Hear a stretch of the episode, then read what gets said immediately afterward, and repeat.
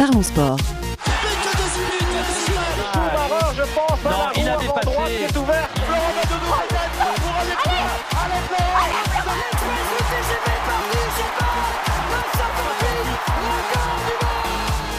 Parlons sport. Une émission animée par Gilles Bombard. Bonjour à toutes et à tous, très heureux de vous retrouver dans Parlons Sport. Chaque semaine, retrouvez-nous à la radio, sur les réseaux sociaux et en podcast. Parlons Sport au cœur de l'actualité et sur tous les terrains sont présents avec nous aujourd'hui. Il fait grimper le son dans l'émission et sans voiture balai, c'est Julien Mathieu. Salut Julien. Salut Gilles, salut à toutes et tous. Euh, sa Formule 1 aurait sans doute été larguée dans l'ascension de l'Alpe d'Huez. C'est Aliou Alassane. Salut Aliou. Salut Gilles, salut à tous. Nos invités aujourd'hui pour clôturer ce mois de juillet et boucler la séquence grande boucle, deux ambassadeurs du vélo habitués de nos micros. Le président de la section compétition du Vélo Club de Montigny, Daniel Gagne, est avec nous. Bonjour Daniel. Bonsoir à tous. Il est membre du conseil fédéral de la Fédération française de cyclisme, en charge du cyclisme pour tous. C'est Jean-Michel Richefort. Bonjour Jean-Michel. Bonjour. Parlons sport euh, des circuits euh, de F1 jusqu'aux routes de la Grande Boucle, c'est juste après le sommaire.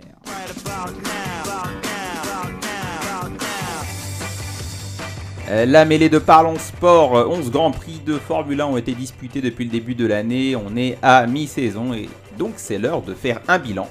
Les tops et flops pilotes et écuries dans quelques instants et on parlera bien sûr de cyclisme. Nouvelle victoire de Jonas Vingegaard sur le Tour de France, le Danois qui ramène le maillot jaune sur les Champs-Élysées pour la deuxième fois consécutive. On va faire là aussi un top et flop de ces trois semaines de tour et s'interroger sur les performances étonnantes qu'on a pu constater sur certaines étapes de montagne pour les cadors du tour. On va débattre dans le doute euh, durant cette émission et avec nos invités du jour, nous ferons le bilan de la saison du Vélo Club de Montigny avec euh, Daniel Gagne qui est avec nous en studio et un point d'actualité euh, générale de, de vélo à un an des Jeux Olympiques euh, dans les Yvelines avec Jean-Michel Richefort de la Fédération française euh, de cyclisme en charge du cyclisme pour tous. Et tout de suite, place au débat, la mêlée de Parlons Sport avec un focus sur les monoplaces de la Formule 1. Schumacher, je pense, à Non, la il a roue avant dépassé. droite qui est ouverte. Lorsque ce petit bolide atteindra 88 miles à l'heure, attends-toi à voir quelque chose qui décoiffe. Fabio Quartararo, vainqueur de sa première course en MotoGP. C'est un Français qui s'impose pour la première fois de l'histoire. La route est dégagée, petit gars. Fais-moi péter cet engin géant. Accélère Accélère Oui, il va aller la chercher Ne lâche pas La victoire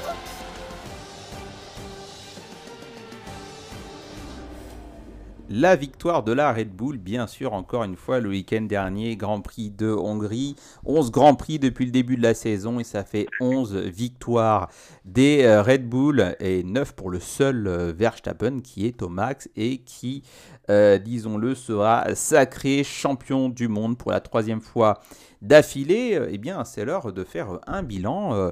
Nous sommes à mi-saison et avec toi, à Lyon, on va décerner, comme on le fait d'habitude, les tops, les flops de cette première partie euh, de saison du côté des pilotes et puis des écuries. On va commencer par euh, euh, ce qui t'a plu, euh, Aliou. Qu'est-ce que tu retiens de bon du côté des pilotes Je pense qu'on sera peut-être assez rapidement à court d'arguments, Aliou. Bah, déjà, moi, j'aime beaucoup euh, ton jeu de mots, euh, Verstappen qui est au max. Eh oui, Ah, tu sais que c'est- c'est- on, on travaille fort hein, sur l'écriture dans cette émission, tu le sais. hein. Je pense que là, on est sur un top. Ouais, ouais, bah forcément, mais euh, on, on va même aller sur un record avec euh, Verstappen. Ça fait 9 victoires sur 11, 7 victoires d'affilée euh, sur, euh, sur les circuits. Ça fait. Ouais, il me euh, semble. Bah, il me semble que le, le, le record, c'était 12 de Sébastien Vettel, c'est bien ça? Je me demande si Hamilton n'a pas au moins égalé euh, ce record. non, non, non, Non. parce qu'en fait, le record, c'est Vettel, ensuite c'est Schumacher. Alors, c'est Vettel sur Verstappen. moins de grands prix en plus. Ouais, Vettel sur moins de Grand Prix. Du coup, là, Schumacher, il bat le record de... Il bat le record de... Non, euh, Schumacher, Verstappen bat le Ouais. record de Schumacher. Et Mhm. là, il a en ligne de mire le record de Sébastien Vettel. Je pense qu'il va le battre, de toute Ouais, manière, euh, parce c'est que sûr. Spa-Francorchamps, c'est un, c'est un circuit qui lui convient parfaitement, qui Prochain convient Prix. parfaitement à la Red Bull. Ouais. C'est le prochain Grand Prix. Après, on va être sur le temple de la vitesse à Monza. Là aussi, ben, les Red Bull, elles sont intouchables. Je pense que je pense qu'il battra le record de Sébastien Vettel et je pense que Verstappen cette année il battra tous les records. Donc euh, c'est un Verstappen en top, premier en top et Verstappen deuxième aussi en top pour la simple et bonne raison.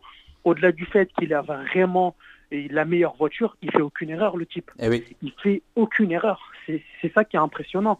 Et on le voit. Moi je me demande aujourd'hui, souvent on dit que euh, oui, mais euh, dans, ce, dans son baquet, si tu mets un gars comme Hamilton ou Russell ou, ou je sais pas, Alonso, il faut pareil. Moi, je suis pas très sûr.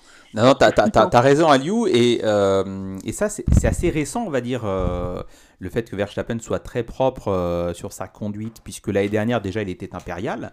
Mais l'année précédente, en fait, quand il est au combat et quand il n'a pas la meilleure monoplace, il fait des fautes, Verstappen. Moi, non, moi je pense pas qu'il faisait des fautes. Je pense qu'en fait, euh, on va dire qu'il perdait des points bêtement, euh, soit parce que sa voiture n'était pas fiable, soit parce que lui euh, faisait n'importe quoi. Ouais, en fait, il allait au-delà des limites. Moi, je me souviens du Grand Prix de Silverstone contre Hamilton. Il va vraiment au-delà des limites. quitte à faire un accident, il se dit, voilà, je ferme les yeux, je pense. Là, c'est que au-delà du fait que là, il n'a pas de concurrent, certes, mais aussi, il, il, gagne pas, il gagne avec une facilité déconcertante, mais qu'est-ce qu'il est concentré? Sur tout un Grand Prix, quoi, sur tout un week-end. Il est concentré, il lâche rien. C'est incroyable. Moi, aussi loin que je puisse fouiller dans ma mémoire en Formule 1, j'ai jamais vu ça, quoi. J'ai jamais vu ça. C'est très, très impressionnant. Mais, mais en fait, c'est toute cette saison qui est euh, inédite, euh, Aliou. Ouais, bien sûr. On, on, comme tu l'as dit au départ, on est à 11 Grands Prix et Red Bull a tout gagné. Ça aussi, c'est impressionnant. Moi, j'ai jamais vu ça encore. Euh, Est-ce que tu as d'autres tops, euh, Aliou, euh, hormis euh, Verstappen bah, J'aurais aimé dire Alonso, mais sur les deux, trois derniers Grands Prix, on voit aussi Oscar Piastri, Lando Norris. Lando Norris qui revient très fort. Donc moi, j'aurais aimé... Les McLaren hein, qui, qui se réveillent. Mais McLaren, c'est incroyable le réveil de McLaren. Et franchement, Lando Norris, il, est, il, est, il, est, il est sur un nuage. Qu'est-ce qu'il pilote bien en ce moment? Il rate rien lui aussi. Donc j'aurais aimé te dire en premier top Verstappen, en deuxième, Alonso, troisième, Norris. Mais là, je suis obligé de, malgré le très très bon début de saison d'Alonso, je suis obligé de sortir Alonso euh, euh, du, du, podium et mettre en premier Verstappen pour les raisons qu'on vient d'évoquer. En deuxième, Verstappen, là encore une fois, parce que c'est impressionnant. Et en troisième, Lando Norris, parce que sur les deux, trois derniers Grands Prix, ce qu'il montre avec Oscar Spiastri, c'est incroyable. Ouais, messieurs, alors euh, Jean-Michel, Daniel, est-ce que vous êtes d'accord avec euh, les lauriers qu'a décerné euh, Aliou sur, cette première partie de saison, Jean-Michel? Oui, on, ne peut être que, d'accord, mais, mais comment, comment tu expliques cette euh, domination? Bien sûr, il y a, le pilote, il y a l'écurie, il y a la voiture, mais c'est du jamais vu, quoi. C'est 11 sur 11, et puis ça va continuer, je suppose. Mais alors, qu'est-ce qui permet d'être euh, au top à, ce niveau-là? Il n'y a pas que le pilote, la voiture, les, mises au point, tous les ingénieurs, etc. C'est incroyable. Bah, et pourtant, il y a de grosses écuries derrière. Déjà, il y, avait un travail euh, de fond effectué par Red Bull euh, ces dernières années qui avait débauché les meilleurs ingénieurs des meilleures écuries à l'époque. Et ce travail sur le moteur qui a été fait, eh bien, il paye. Euh, aujourd'hui. Donc en fait, quand vous avez une écurie qui commence à, annoncer des grosses signatures au niveau des ingénieurs, des mécaniciens, etc., le résultat, on ne le voit pas tout de suite, mais il se constate tôt ou tard. Euh, donc déjà, on a, on, a cette donnée-là. Euh, corrige-moi si je me trompe, Aliou, mais Red Bull avait quand même pioché beaucoup chez, chez Mercedes. Et, et, Red Bull se fait là à son tour euh, attaqué par d'autres écuries comme Aston Martin, euh, il me semble, hein, qui avait euh, annoncé des, signatures aussi pour les prochaines années. Exactement, Aston Martin voulait, depuis des années, voulait débaucher aussi le, comment il s'appelle, j'oublie tout le temps son prénom, le fameux dessinateur de, la fameuse Red Bull. Adrien Newey Adrien Newey, exactement. Il voulait débaucher depuis pas mal de temps et Aston Martin revient fort. D'ailleurs, l'Aston Martin, on, le dit qu'elle ressemble, elle ressemble grandement à la Red Bull, c'est pas faux. D'ailleurs, on l'a vu lors des évolutions à Aston Martin, pourquoi il ne, il, ne, progresse pas durant ces derniers Grands Prix, pour la simple et bonne raison, tu peux ressembler à la Red Bull, mais quand il y a des évolutions, c'est plus le cas. Euh, donc euh, c'est pour ça qu'en ce moment, Alonso est un peu à la, euh, est un peu à la ramasse. Et, et pour revenir à, à, ce que tu disais concernant le, le, le développement le, développement de la Red Bull, il faut savoir que ce week-end, Christian Horner disait que on va stopper le développement parce qu'on a trop de retard sur la soufflerie et on va d'ores et déjà se pencher sur l'année 2024. Mais, mais, mais, ce qui est étonnant à, à c'est que on nous vendait cette nouvelle réglementation. Donc là, on rappelle, hein, on est euh, sur la deuxième année de cette nouvelle réglementation euh, F1 qui va changer à nouveau dans, dans, deux ans. Euh, le mot d'ordre, c'était on ne touche plus à la performance de la voiture, on pourra juste faire des travaux de fiabilité. Et là, force est de constater que finalement, les améliorations sont telles en cours de saison qu'on se demande si vraiment on est en train de contourner ou pas cette réglementation qui empêche de toucher euh, sur la performance profonde de la voiture. Mais forcément, on la contourne, parce que Red Bull, aujourd'hui, tu as, as, la maison mère, mais derrière, tu as AlphaTauri. Parce que moi, personne ne me fera croire que les 10% de moins en soufflerie, Red Bull ne les comble pas euh, derrière chez AlphaTauri. Ce que n'a jamais réussi à faire euh, Ferrari, qui, avec l'arrivée de Fred Vasseur, aurait dû faire exactement ce que fait Red Bull. C'est qu'on met un maximum de temps sur la, à la soufflerie sur l'équipe secondo et en équipe première, on travaille les évolutions. Et Fred Vasseur, il, aurait dû ramener ça, mais il n'a pas su le ramener. Et c'est ce qu'a su faire, fut un temps aussi Mercedes. On sait que Mercedes a longtemps équipé Williams, et d'ailleurs c'est toujours le cas. Et donc, euh, on avait ce pourcentage de soufflerie qu'on pouvait éventuellement ne pas utiliser et le faire utiliser euh, avec, entre guillemets la seconde écurie pour euh, faire autre chose. Ce que Red Bull fait parfaitement. Donc c'est pour ça qu'aujourd'hui, clairement, on peut détester le management de chez Red Bull, on peut détester ses dirigeants, mais ils font un excellent travail et clairement, il y a Red Bull et les autres. Bon, clairement, on est sur un top, on est en fait sur un, sur un ticket Verstappen euh, Red Bull et sur euh, aussi Alonso euh, Aston Martin et les McLaren qui se sont enfin réveillés là sur ces derniers Grands Prix avec Norris, ce qui fait de très belles qualifs et qui est fiable en course aussi. Maintenant, sur les flops, Aliou, qu'est-ce que tu as envie de noter en, premier ben, Sur les flops, je suis obligé de te dire Leclerc, je suis obligé de te dire Ferrari, qui, qui, qui n'en finit plus de se tromper on a l'impression que c'est une blague qui, qui, en finit jamais. Quoi. La blague, elle dure depuis beaucoup trop longtemps. Bah, depuis le départ de Sébastien Vettel, on nous a présenté euh, Charles Leclerc comme le futur successeur, comme le futur champion du monde. On se rend compte aujourd'hui qu'il est très très loin de ça.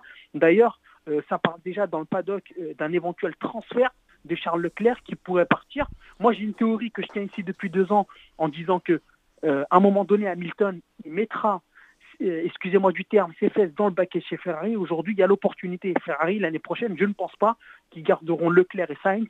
Je pense que quelqu'un comme Albon, et pourquoi pas éventuellement faire un coup d'éclat avec euh, Lewis Hamilton, ça serait le combo parfait. Et je pense que Fred Vasseur, aujourd'hui, euh, il ne serait pas contre de se séparer de Leclerc parce que Leclerc pleurniche trop. Donc j'ai envie de te dire en flop, premièrement, Charles Leclerc, c'est vraiment un flop.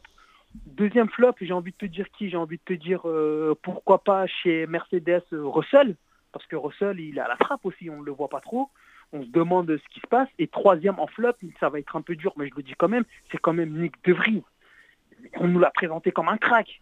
En plus de ça, on a vite fait la comparaison euh, néerlandais, Verstappen et tout. Ça allait être super, mais il s'est fait battre tous les week-ends. Il n'a pas su gérer la pression. Aujourd'hui, il a pu son baquet au détriment de, Daniel Ricciardo, d'ailleurs qui a fait une super course, même s'il n'a pas fini dans les points. Donc voilà. Donc Aliou, voilà Aliou, tu as, aussi le droit de, dire la vérité, tu sais. Hein, euh, dans Parlons Sport, la parole est libre. Quand est-ce que tu nous cites les Alpines là? Non, les Alpines, j'allais les citer, franchement. mais euh, tu, dois les mettre en fait top, top 1, euh, enfin flop numéro 1, les Alpines. Non, les Alpines, j'aurais dit les Alpines, mais plutôt chez les constructeurs. Chez les constructeurs, et même je les mettrai même pas en top 1 parce que pour moi, le flop des constructeurs, c'est Ferrari quand même. Cette nouvelle réglementation, elle a été faite pour et par Ferrari. Qu'on le veuille ou non, elle a été faite pour et par Ferrari. Euh, cette, cette, nouvelle réglementation, les hybrides, phase, les hybrides phase 2. Mais on ne les voit pas, les Ferrari. Ils ont décroché depuis l'année dernière. L'année dernière, ils avaient fait un super départ, mais rien ne sert de courir. Il faut arriver, il, faut arriver, autant, il, faut arriver, euh, il faut arriver au bon moment. Et Ferrari, malheureusement, aujourd'hui, ils ont beau tout faire, mais ils sont vraiment à la trappe. Donc, en flop chez les constructeurs, bien évidemment, Ferrari en premier. D'ailleurs, le pauvre Fred Vasseur, mais vraiment le pauvre, parce qu'il fait vraiment de, tout, mais il est en train de récupérer tout ce que, toutes les mauvaises décisions de Mattia Binotto. Et aujourd'hui, Ferrari se rend compte qu'ils n'auraient jamais dû se séparer d'Arriva Bene. Mais ça, c'est un autre sujet. Après, ensuite, bien évidemment, en top 2, euh, ça me fait mal de le dire, parce que voilà, j'ai mon côté chauvin, vous me connaissez tous, mais bien évidemment, c'est la Alpine. D'ailleurs, on se sépare, euh, ils se sont séparés de Laurent Roussy en disant que voilà, il allait s'occuper d'un autre truc, je sais pas quoi. Comme ils ont fait fait- avec Abitboul à l'époque. hein. Ouais, bah, bon, Abitboul, Abitboul, à un moment donné, c'est lui qui même qui a dit bon, je pars. Même si on sait tous qu'il a été Donc poussé on, par la on appelle ça une promotion transversale dans le monde euh, professionnel. Euh, Ouais. on, on- on fait une transversale, on vous mute euh, dans un placard. en fait, Mais là. Laurent Rossi, franchement, on est en plein milieu de, la- on est en plein milieu de saison, euh, sachant qu'il avait tapé du poing sur la table il y a deux mois et ça avait changé un peu. Et là, on le débarque comme ça, on lui dit oui, il s'occupera des plans techniques ou je sais pas quoi. C'est un flop. Ah, on a une écurie qui ne tient pas ses pilotes. Clairement, on a une écurie qui ne tient pas ses pilotes. Et c'est un, total flop. Après, en troisième, Ouais. le flop, mais désolé, là aussi, je vais être un peu dur, mais c'est Mercedes quand même. Il n'y a aucune évolution chez Mercedes depuis l'année dernière. Qu'est-ce qui se passe chez Mercedes? Pourtant, Ah bah, Lewis Hamilton Ils essayent de se battre quand même. Comment? Ils, ils se battent avec ce qu'ils ont. Je pense, je pense Ouais, pas mais que. Mais, ça, mais, mais, c'est- mais c'est un flop quand même. Il- Lewis Hamilton, il fait, il, il fait une, une, une pole ce week-end. Mais t'as vu le départ qu'il nous fait? On sait tous que la voiture, lorsqu'elle est chargée d'essence, elle est beaucoup trop lourde. On le sait en qualification. Il, il- il a volé Lewis Hamilton. Mais quelle différence avec, euh, avec, avec la course? D'ailleurs, en deuxième partie de course, on a vu que Lewis Hamilton faisait la jonction, il, rentre, il revenait. Pourquoi? Parce que dès que la voiture est déchargée d'essence, la voiture va plus vite. Mais que font les Ouais. ingénieurs de chez, de, de chez Mercedes depuis un an et demi? Faut- C'est faut- ça la vraie question. faudrait euh, remettre les ravitaillements. hein. Euh, Daniel, je voudrais t'entendre là sur, euh, sur les flops. Est-ce que tu es d'accord avec, euh, avec Aliou euh, au niveau des pilotes, euh, des constructeurs? Ah, Au au niveau des pilotes, c'est difficile parce que en fait, ils ont, on pourrait juger les pilotes s'ils avaient tous la même voiture. Et c'est la voiture en premier qui fait la différence. Après, il faut effectivement que le pilote ne, ne fasse pas d'erreur. Mais un bon pilote, s'il a une mauvaise voiture, bah, il sera jamais devant.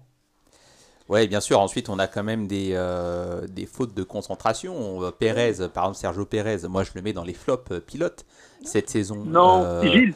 Non, il y a Gilles. beaucoup trop d'erreurs, beaucoup trop d'erreurs. Et en fait, il est facilement mis sous pression. Il sait, euh, Pérez, que c'est chaud pour lui, euh, pour essayer dans la meilleure monoplace euh, du plateau. Euh, il est challengé. Il va être probablement Non, remplacé par Daniel Ricciardo, euh, soit la saison prochaine, soit la saison d'après. Quand il est mis non, sous non. pression, il fait des fautes. Il fait des Gilles. fautes, il se disqualifie tout seul. Non, Gilles, je suis pas d'accord avec toi. Checo Pérez, c'est vraiment, on, on connaît très bien la stratégie de Red Bull. En début d'année, euh, il était au coude à coude entre guillemets avec Max Verstappen. Verstappen a bénéficié de tout, tout, tout, toutes les évolutions.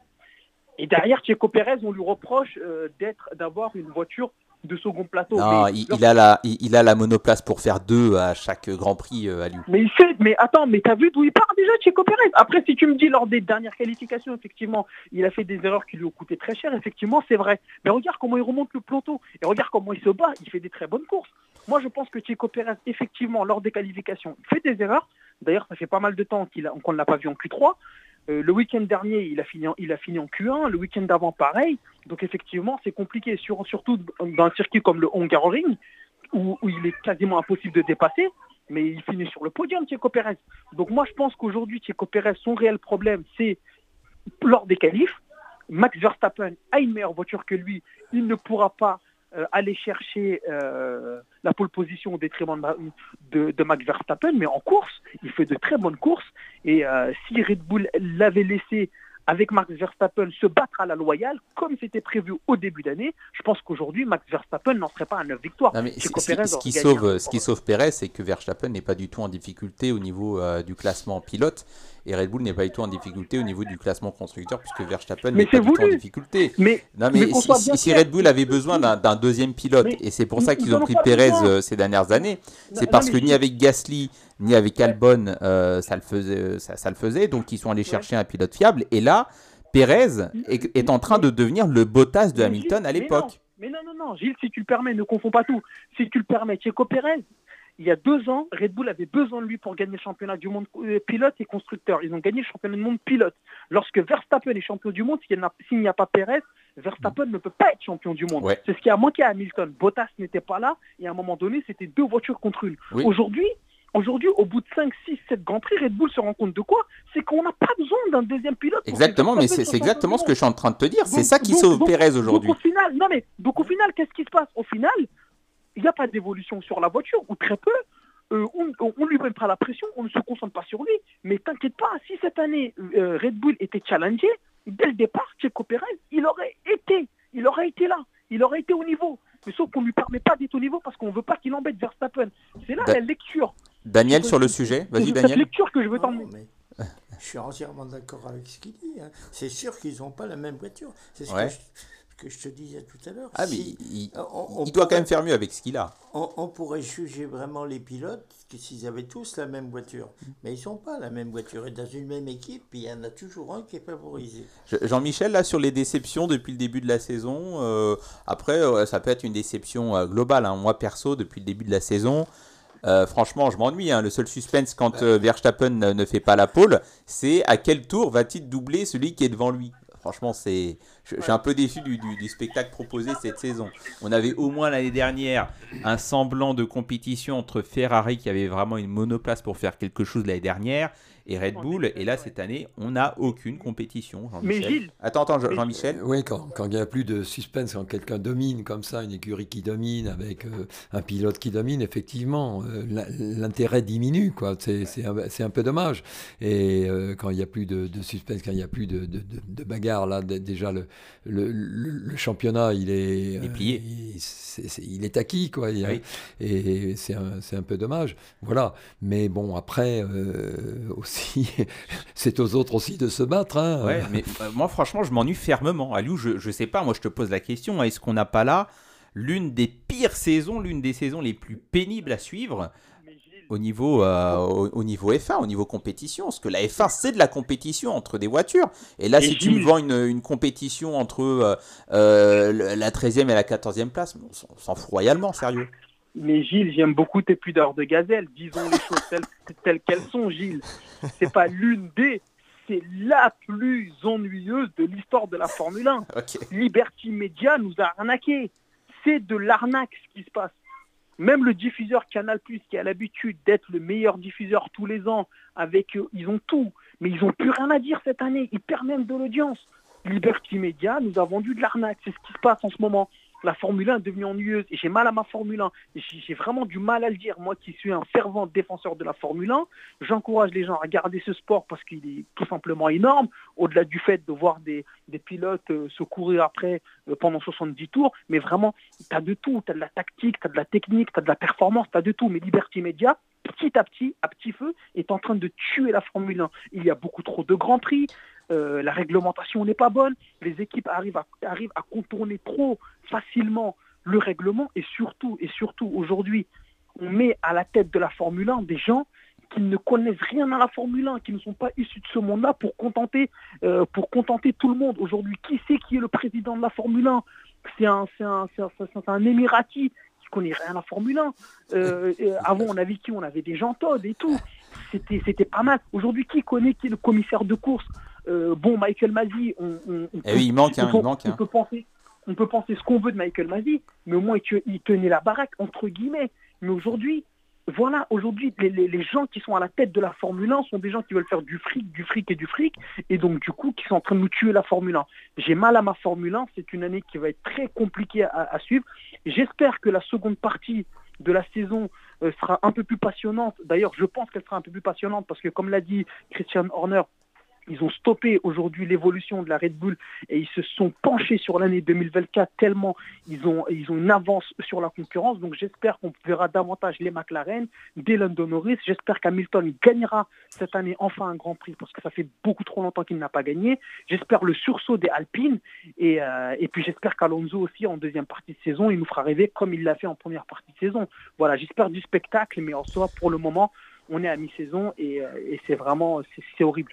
Merci Aliou, euh, Je t'en prie, qui a mal à sa Formule 1. C'est Ah euh, ouais. évidemment l'enseignement à tirer classique. de ce bilan de mi-saison. Euh, merci messieurs, on va faire une courte respiration et on se retrouve dans Parlons Sport pour parler de cyclisme.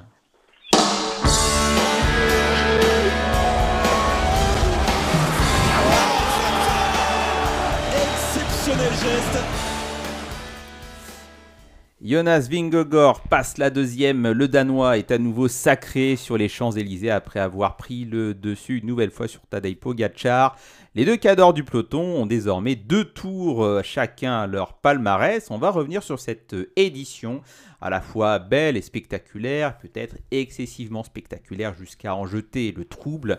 Les tops et les flops de ce Tour de France, c'est euh, maintenant avec vous, messieurs Jean-Michel, Daniel et Aliou Alassane au téléphone. Daniel, si vous deviez rester là sur le bon de cette édition, le top, ce serait, ce serait quoi?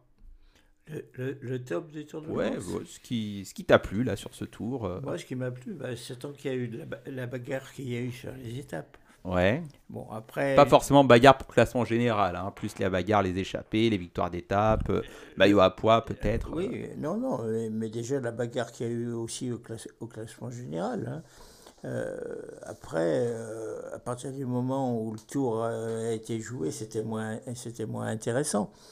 Mais il y a eu du suspense. Euh, les, coureurs se sont vraiment donnés à fond. C'était un très beau tour. Euh, même question pour toi, Jean-Michel. Ce qui, ce qui pour toi relève euh, du top, ce qui t'a plu, ce que tu veux retenir comme les points positifs de ces trois semaines de tour le premier point positif, c'est l'engouement, l'engouement du public. Hein, mmh. on a l'impression que euh, du début de l'étape à la fin de l'étape, le public est là, c'est des, dizaines, voire des centaines de milliers de spectateurs partout, alors euh, dans toutes les villes. Bon, un départ au Pays Basque, euh, formidable, c'est un, territoire de vélo. Alors après, sur la, partie sportive, bien sûr, ça bagarre tous les jours, et là, c'est nouveau. lorsque le, le, directeur baisse le drapeau, ça y est, ça part à 50 à l'heure, 60 à l'heure, jusqu'à ce que la première échappée se dessine et c'est très difficile maintenant d'intégrer la première échappée. Mhm. Euh, et après, ça, c'est, faut voir les moyennes, les, moyennes euh, qui sont réalisées sur des étapes et voire des étapes difficiles parce que ça bagarre du premier kilomètre au dernier kilomètre.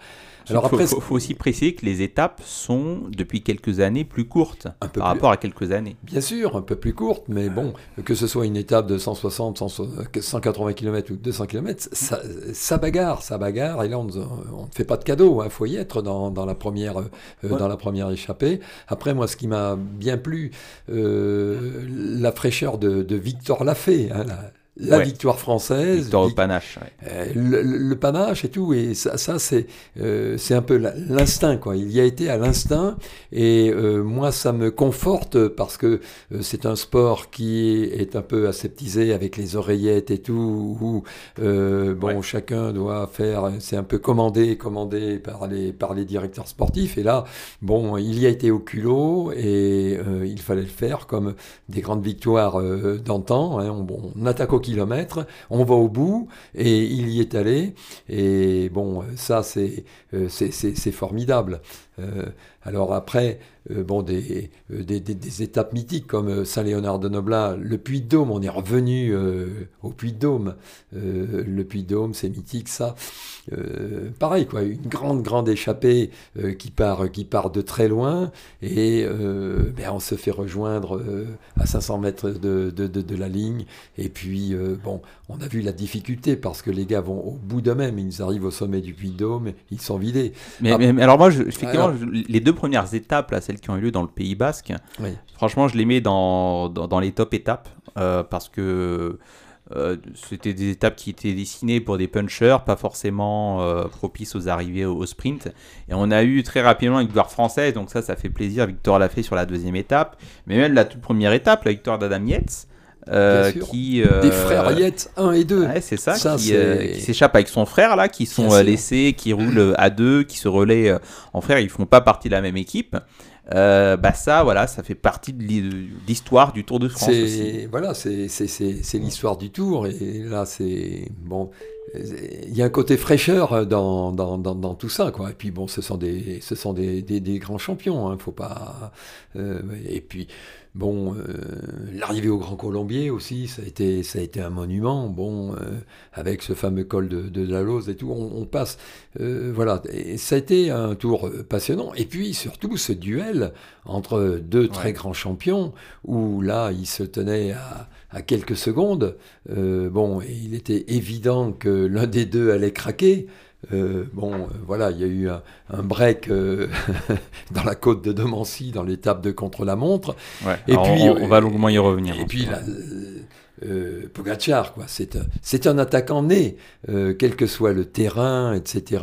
Bon, il attaque et on, on, on aime cela, quoi. C'est pas un attentiste et bon, ça fait plaisir. Après, et même en, ayant pris euh, bah, quand même euh, l'écart, bon, il, savait à un moment donné qu'il avait perdu le tour, mais même en étant deux secondes, certains, certains disaient que bon, bah, il va peut-être abandonner, etc. Non, non, non, on repart au combat le, demain. Prend une claque aujourd'hui, on repart au combat de, demain, ça n'est jamais perdu. Et même, on l'a vu encore à la dernière étape sur les, sur les Champs-Élysées, euh, bon, il, est sorti à, à 60 à l'heure, il a fait un numéro, euh, un numéro gratuit, je dirais, mais voilà, c'est ce qui, euh, c'est ce qui passionne le public, bon, et c'est la marque d'un champion. Alors, évidemment, euh, on va on va pas dire que c'est pas un champion, bon, mais euh, je sais pas, il ne dégage pas une, une, euh, une impression, on dirait que c'est un peu plus robotisé euh, ce qu'il fait, voilà. Mais euh, bon, il a gagné son second tour. Ouais, alors effectivement, on, a eu cette, cette bagarre. Moi, je reste un peu sur ma faim, pour être honnête sauf si vous avez d'autres points. Ah oui, enfin, juste avant de, passer euh, finalement à ce duel, euh, Jonas Vingegaard contre, contre Tadej Pogacar, je voudrais qu'on vienne sur euh, ce que je considère vraiment l'un des faits marquants de ce Tour de France, euh, Thibaut Pinot qui samedi dernier, dernière étape de, de montagne, eh bien on l'attendait, il était là, il était là, il est passé chez lui, donc étape dans, dans les Vosges. Et incroyable, incroyable ambiance sur, sur la route, le fameux virage Pinot. C'était incroyable à voir, un grand moment de, de sport. Euh, de, de, voir autant de, de, personnes soutenir un coureur français, bon, finalement, qui n'a pas gagné l'étape. mais au moins, il a répondu présent, les jambes étaient là. Oui, euh, bon, on sait très bien que Pinot est un très très bon coureur. Hein. Il, euh, il a fait un super tour d'Italie. Et il est venu au Tour de France sans pression. Ouais. Et lorsque Thibaut n'a pas de pression, c'est là où il est le, où il est le meilleur. Mmh. Bon, il est venu pour aider euh, euh, son équipier Godu, il l'a fait. Et puis la dernière étape chez lui, bon, son dernier tour, euh, effectivement, euh, là, il ne sentait plus les pédales. Bon, après gagner une étape, euh, bon, on va pas le laisser gagner l'étape, mais euh, sur ce qu'il a démontré, euh, bon voilà, c'est la marque d'un champion avec, avec l'émotion. Et c'est ce qui fait, c'est ce qui fait la grandeur du cyclisme. C'était d'autant plus difficile que enchaîner le Tour d'Italie et le Tour de France, c'est quelque chose de très très difficile. Autant c'est relativement facile d'enchaîner Tour de France, Tour d'Espagne, mais entre Tour d'Italie et Tour de France, il n'y a pas assez de récupération. Et tous ceux qui l'essayent, pratiquement, se cassent les dents. Donc faire les performances qu'il a fait alors qu'il euh, avait fait un très grand Tour d'Italie, bah chapeau. Ouais, donc Pinot, euh, effectivement, qui euh, n'a pas gagné d'étape euh, sur, ce, sur ce tour. alors, c'est pas non plus la Berezina hein, pour les Français. On l'a dit, victoire de, de Victor Lafay, parce qu'à chaque fois, on se réfère aussi par rapport à ce qu'il y ait des victoires françaises ou pas. on en a eu une belle, mais qui est peut-être venue un peu trop tôt. Euh, parce qu'ensuite on a eu des échappées ah bah. avec de, de, la déception. Ouais, c'est pas au bout pour les Français. La victoire, faut savoir la prendre quand il y a l'opportunité. Hein. Je peux vous dire, vous n'en avez pas deux. Hein. Et aujourd'hui, c'est très, très, très difficile. Hein. Il, y a, il, y a, il, y a, un tel niveau, un tel niveau mondial, euh, que ce soit euh, pour des, des, des, sprinters, des rouleurs, des, des, grimpeurs. Et moi aussi, je, je retiens euh, dans, dans le top euh, le super attaquant qui est Julien Lafilippe. Tous les jours, tous les jours, il est allé à l'attaque, à l'attaque, dans les échappées. Je sais pas, il a fait plusieurs centaines de kilomètres d'échappées. Il, il n'a pas gagné. dû être un non, peu plus mais... stratège. Peut-être plus stratège. Il aurait mérité être bon la récompense, mais on voit toute la difficulté parce qu'il avait sûrement ouais, une victoire d'étape. Le juge de paix, ça reste les jambes. Hein. Mais, mais, mais bien sûr, mais il a été là et, oui, mais... et ça, fait, ça, fait, ça fait le panache. Après, euh, voilà, faut... gagner, euh, c'est très, très, très faut, difficile. Faut pas oublier Daniel. que Julien a été arrêté six mois et que ouais. on, on revient pas comme ça du jour au lendemain. Et là, il a fait presque 900 km d'échappée sur le tour. hein. Mais il sait très bien pourquoi il les a fait. Mais peut-être euh, peut-être doute-t-il, euh, Julien, à la non, Philippe non, non, non. Il sait très bien où il va. Ça fait quand même longtemps qu'il n'y a pas eu euh, de victoire de prestige sur des classiques, Eh, sur des c'est- étapes de, c'est- de tour. C'est normal. Vous êtes arrêté six mois, il faut un an pour revenir. Et puis il se mange quand même euh, des tacs de son euh, manager sportif, hein, Patrick Lefebvre. euh, est quand Ah même, oui, euh, mais ça après, euh, un- là c'est un peu le même problème qu'avec Mbappé, euh, c'est un problème d'argent. Ils- veulent le garder. Ouais, mais de performance aussi. Non, non, ils veulent le garder, vous en faites pas. Mais simplement, ils veulent pas le garder au même salaire. Moi, quelque chose me dit qu'on va le revoir prochainement euh, sur les championnats du monde. Oui. Ah, en fait, il a, il a il y a effectivement les cette théorie-là qui circule. Euh, effectivement, euh, quand on prépare le Tour de France, avant c'était la Vuelta, hein, le championnat du monde avait, avait lieu euh, juste Beaucoup après la, la- la Vuelta. Là, le championnat du monde, c'est très bientôt, c'est même là dans une dizaine de 15 jours. jours. hein. Effectivement, il y a cette théorie qui, qui dit que des coureurs comme Van Aert, comme, alors plutôt comme Van Der Poel d'ailleurs, comme Alaphilippe, se sont simplement bien préparés physiquement pour ensuite être performants sur euh, les championnats du monde. Donc tous ceux qui n'ont pas fait le Tour de Ah France, bah. on peut les mettre hors jeu déjà. Euh, Van Der Poel, c'est, typique. hein. Ouais. Parce qu'il euh, il a fait un boulot d'équipier, alors que euh, il vaut beaucoup mieux que ça. hein. Ah ouais, il est venu euh, pour se préparer et puis euh, ça correspondait à son équipe puisque la de Koenig Alpecin a remporté pas mal, pas mal d'étapes, record de, de victoires d'étapes sur, sur ce Tour de France. Alors moi pour nuancer un petit peu là vos, vos propos sur, sur la bagarre et puis ce fameux duel, encore une fois Pogacar-Vingegaard, moi je reste clairement sur ma fin parce que les étapes où, euh, dès le début de la course, on nous euh, survend le scénario, le suspense en disant qu'il y aura de la bagarre, que ça va être incroyable, etc. Et que finalement, euh, bah, il faut attendre le dernier kilomètre pour voir un, démarrage foudroyant de l'un des deux. Pour prendre quelques secondes, ça a été la stratégie de Bocacar quand il était un peu en retard. Euh, bah moi clairement je m'ennuie parce que euh, il y a eu euh, des cols de première catégorie ou hors catégorie avant l'arrivée. Donc pourquoi attendre là? Moi, c'est- ça vraiment où, je vois que les oreillettes ont un effet néfaste sur la course. C'est qu'avec le jeu des oreillettes, eh bien si on dit à Pogacar t'attends le dernier kilomètre et t'envoies la sauce, bah, c'est-à-dire qu'en fait, il n'y a pas de bagarre avant. Et je suis un peu nostalgique des précédentes euh, éditions du Tour de France où euh, bah, deux ou trois cols avant, on attaquait, on avait les favoris qui se testaient euh, et qui euh, faisaient des grandes chevauchées euh, Ouais, si c'était possible de le faire. Aujourd'hui, c'est plus une question que d'individualité, c'est une question d'équipe. Mais même d'optimisation, j'ai envie de dire, de, stratégie et- vraiment et- il y avait une équipe qui était beaucoup plus forte que l'autre. Alors, Aliou Alassane, tu as une question? Ouais, moi, ben déjà, euh, je vous entends depuis tout à l'heure euh, parler euh, du Tour de France et tout. Franchement, moi, je pense que déjà, c'est le plus grand événement qu'on a en France. Il faut quand même le rappeler. Mm. Et, et c'est bien que, que, les, que les autorités politiques et tout ont fait en sorte de jamais déna- dénaturer le, le, le Tour de France, même si pendant la période du Covid, c'était assez compliqué. Mais après, ensuite, il y a un sujet qui vient de manière récurrente, c'est le sujet du dopage.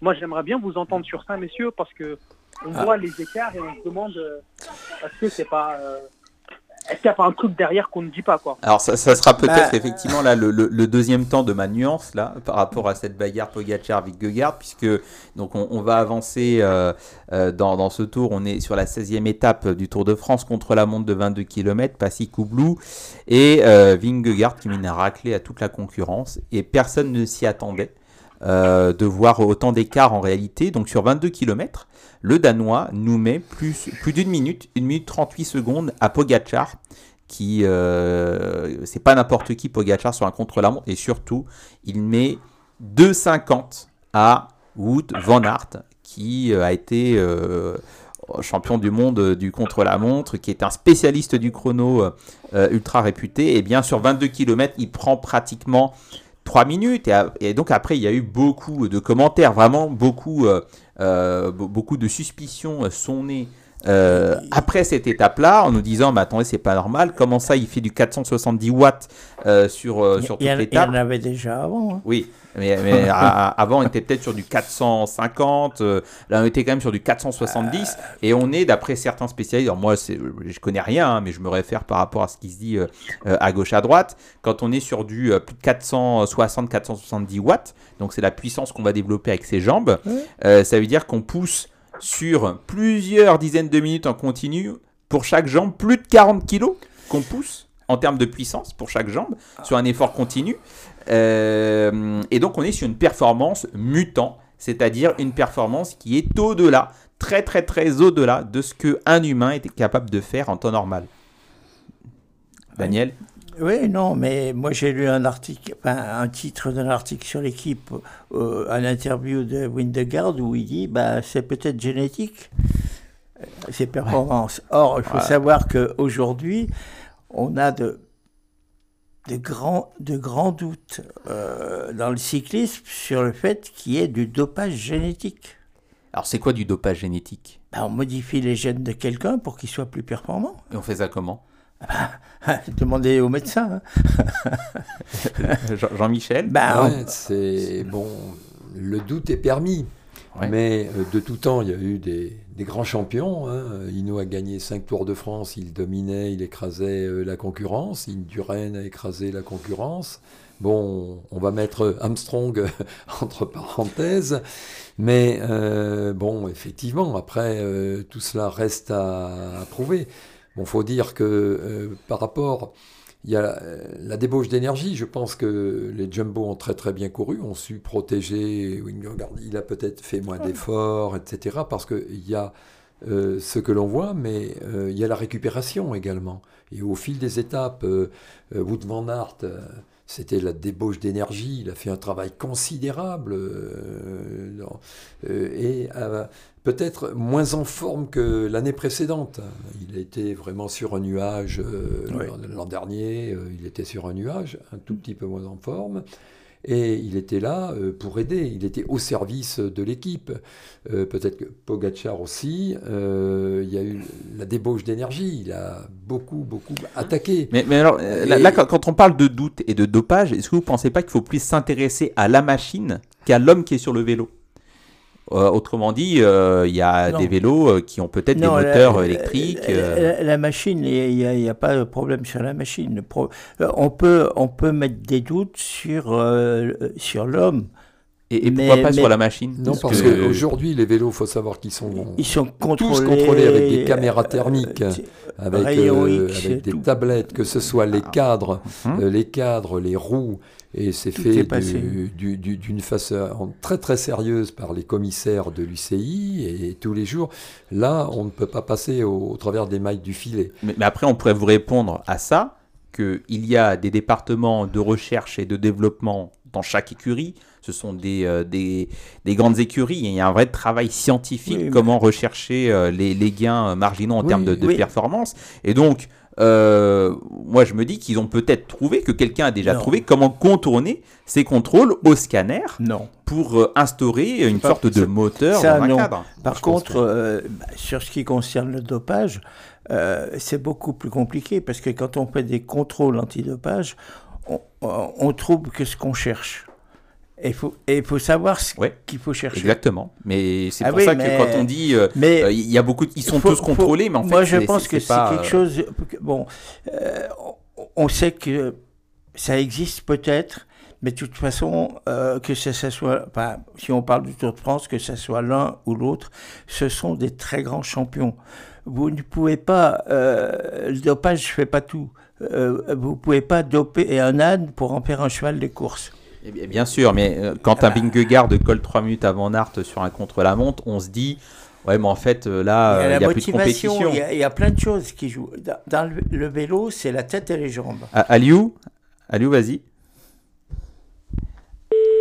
Ah, bah, euh, Aliou, Oui. euh, voilà, il a. Non, mais- moi, il- son téléphone n'est pas dopé à lui. Moi, je voudrais re- re- revenir euh, sur ces notions de, de récupération. Et euh, deux jours avant le, le chrono qui a été décisif, euh, Pogacar était moins tranchant sur- dans, dans ses attaques. Il attaquait, il plafonnait. Donc, euh, il n'a pas su s'économiser. Bon, il- il- tous les jours, tous les jours, il allait chercher quelques secondes. Tous les jours, attaquer. On ne peut Ouais. pas attaquer tous les jours pendant pratiquement deux semaines.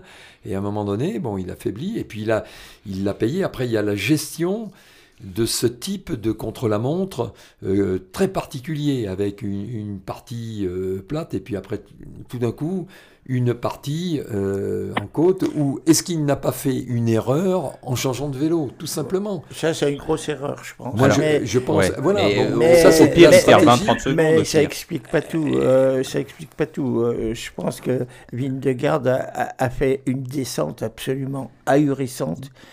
Euh, il a pris des risques inimaginables que l'autre n'a pas pris. Alors, Euh, à- on a récupéré Aliou au téléphone. euh, Vas-y, t'as- si tu as des questions, Aliou, hein, n'hésite Ouais, pas. désolé, moi j'avais euh, moi j'avais encore euh, une remarque et une question. La remarque c'était euh, j'ai remarqué lorsqu'on parle avec les, les professionnels de- du, ten- du, du tennis, de- du cyclisme tel que vous, je pense qu'il y a une forme d'omerta, ou soit c'est de l'omerta, ou soit il y a du déni autour de ce qui est la question du dopage, parce que tout le temps c'est très approximatif, on dit oui, mais peut-être, pourquoi pas, et ainsi de suite. Et je pense que ce qui est totalement dommage, moi je suis, moi je connais pas très bien le cyclisme, le Tour de France, je, je- je regarde un peu comme tous les Français, et je pense que en fait c'est c'est ce qui c'est ce qui tue un peu euh, le Tour de France malheureusement, le fait qu'on ne puisse pas dire les choses jusqu'au bout. Et euh, ça c'était ma remarque et, euh, ma question c'était euh, ma question en fait je vous ai dit avec une question mais j'en ai deux. La première est-ce que lors d'un lors d'une étape on a vu il y avait des caméramans de télévision qui ont empêché l'un des potentiels vainqueurs à- à aller plus loin? Et donc, du coup, est-ce que ça lui a pas empêché de gagner le Tour de France Il me semble que c'était Pogacar. Ouais. Euh, je parle de manière très approximative. hein. Je pense que vous avez compris de quoi je parlais. Oui, bien sûr. oui, bien sûr. Mais Voilà, ma dernière question, c'était vraiment Thibaut, euh, Pinot, euh, Thibaut Pinot. Est-ce qu'on est là est-ce qu'on n'est pas là face à un, un génie incompris? Est-ce que lui-même a su se comprendre? Parce que de tout ce que j'ai pu entendre, j'ai l'impression qu'on est là face à un génie absolu, mais il n'a jamais gagné le Tour de France. Est-ce qu'on n'est pas là dans l'une des plus grosses déceptions du sport français tout confondu? Pas du tout, Euh, pas du tout. Thibaut Pinot, attention, pour être un super champion, il faut avoir soit les jambes, la tête, supporter la pression, et puis euh, ce que n'a jamais euh, vraiment supporté euh, Thibaut Pinot euh, dans, dans, dans, dans sa carrière, lorsqu'il était leader de l'équipe, bon, il a eu des jours sans, et cette année il a fait son meilleur tour parce qu'il n'avait cette, il pas cette pression. Bon, il a été chercher soit des podiums, mais bon, vainqueur potentiel du tour, je, je Ah, ne crois pas, parce il- que là, il l'avait un- quand un même grand sur l'édition Bernal gagne où la Philippe prend le maillot euh, et le garde pendant assez longtemps. On se dit il y a forcément un Français cette année. Cette édition cette année, c'est pour un Français, soit pour Alaphilippe parce qu'il nous euh, impressionne, soit Non. pour Pinot jusqu'à ce qu'il abandonne sur une étape où il a mal au dos. Non, faut- là, faut être réaliste. Est-ce que ces dix dernières années, on avait un vainqueur potentiel du Tour On a enflammé euh, Bardet, c'est un très bon grimpeur et tout, f- faire un podium. Mais entre faire un podium et, Et gagner, gagner, le Tour, il y a une chose. grande différence. Thibaut Pinot, c'est pareil. Il a été faire un podium et gagner le Tour. Je ne pense pas. Et est-ce que euh, actuellement, le futur vainqueur français du Tour est dans le peloton Euh, moi j'ai des doutes, Non. Euh, vous voyez. Et bon, et là, là, euh, et Pinot, pour moi, ce n'est c'est absolument pas un gâchis. Je pense qu'il a fait une. Et Marc Madio, son, son directeur sportif, le manager général de, de la FDJ, serait là, il vous le dirait. Bon, très, très, très bon coureur, mais il manque peut-être euh, cette, cette niaque, cette volonté qu'avait un Bernard Hinault, euh, qu'avait un Laurent Fignon. euh, voilà. Après, c'est difficile. Même Alaphilippe n'a jamais été un potentiel vainqueur du Tour. Non. Euh, Champion du Ouais. monde, façon, n'importe quel classique. De base, il n'a pas le profil pour gagner un grand tour. euh, Voilà, il n'a pas, voilà, il n'a pas le. Alors que, alors que le Pinot profil. est plutôt un coureur de grand tour. En tout cas, il a été euh, Un préparé comme tel. Bien sûr. Euh, Bardet, euh, idem. Mais euh, avec toujours un jour sans, et quand on a un jour sans, là ça ne pardonne pas, ça fait 5 minutes dans les carreaux, et puis on recule euh, au général. Guillaume Martin, c'est un très très bon coureur Ça, pour ouais. faire un top 10, pour aller gagner une étape. Mais bon. Pas pour, et- pas pour et- gagner un tour. mais pour gagner un tour, hein, là, là, faut être que quand même euh, dans l'exception. Alors après, euh, on- non, on n'est pas dans, dans le déni. Ouais, on peut avoir des doutes et tout, mais euh, après, faut, faut-il, le- faut-il le prouver Aujourd'hui, bon, c'est, c'est- c'est un sport euh, très Ah, scientifique. Tout est optimisé, que ce soit euh, la nutrition, que ce soit la, la- psychologie. Il faut voir l'encadrement dans les équipes. mais messieurs, j'ai envie de vous dire aussi que la triche fait partie du sport. Aliou, qui est le spécialiste F1 de l'émission, le sait, les écuries trichent euh, pour gagner des, euh, des, des points en termes de, de performance et se font euh, pincer tôt ou tard. Et la triche a aussi été un élément quand même assez récurrent dans le développement du cyclisme, avec Non, bah, mais c'est pas que le cyclisme, c'est dans, dans- dans le développement du sport. Alors plus dans le cyclisme quand même. Mais non, non, parce qu'on est le sport le plus contrôlé. On- Alors, on, et- est dix fois plus contrôlé et- que par tous les rapport à ça, sports. et par rapport à ça, on, on va aussi rappeler que ce n'est pas parce que tous les contrôles antidopage sont positifs qu'il n'y a pas de dopage. Parce que pendant un certain temps, Armstrong était euh, contrôlé matin, Ah, c'est midi et soir, et, il n'a jamais été euh, contrôlé positif. Pourtant, il était dopé. Je vous ai dit tout à l'heure, on trouve que ce qu'on cherche. C'est le ça. problème, il faut savoir ce qu'il faut chercher et, et savoir le mettre en évidence. Et le problème, c'est que les labos ont toujours un coup d'avance par, par, par- par rapport euh, au contrôle. Et puis il y avait aussi. C'est pas, euh, pas les coureurs, hein, hein, pendant- c'est pas les coureurs qui trouvent les, les produits. hein. Non, mais pe- pendant l'affaire Armstrong, il y avait aussi le, le réseau. Euh, parce que même si euh, les contrôles pouvaient être performants, euh, ils, avaient, ils avaient aussi, euh, le postal à, à l'époque, le réseau suffisant pour faire en sorte que ce soit la bonne personne qui n'aille pas euh, mettre le bon flacon au bon moment. Voilà, il y avait euh, tout ça aussi. Non, c'est quand même très sérieux. Après, mais sérieux. voilà, il y a des, des produits. On connaît pas. Sûrement, les- il y a sûrement Il y a- des, il y a- des produits qui circulent, Qu'on ne mais, connaît pas. mais qu'on ne connaît pas.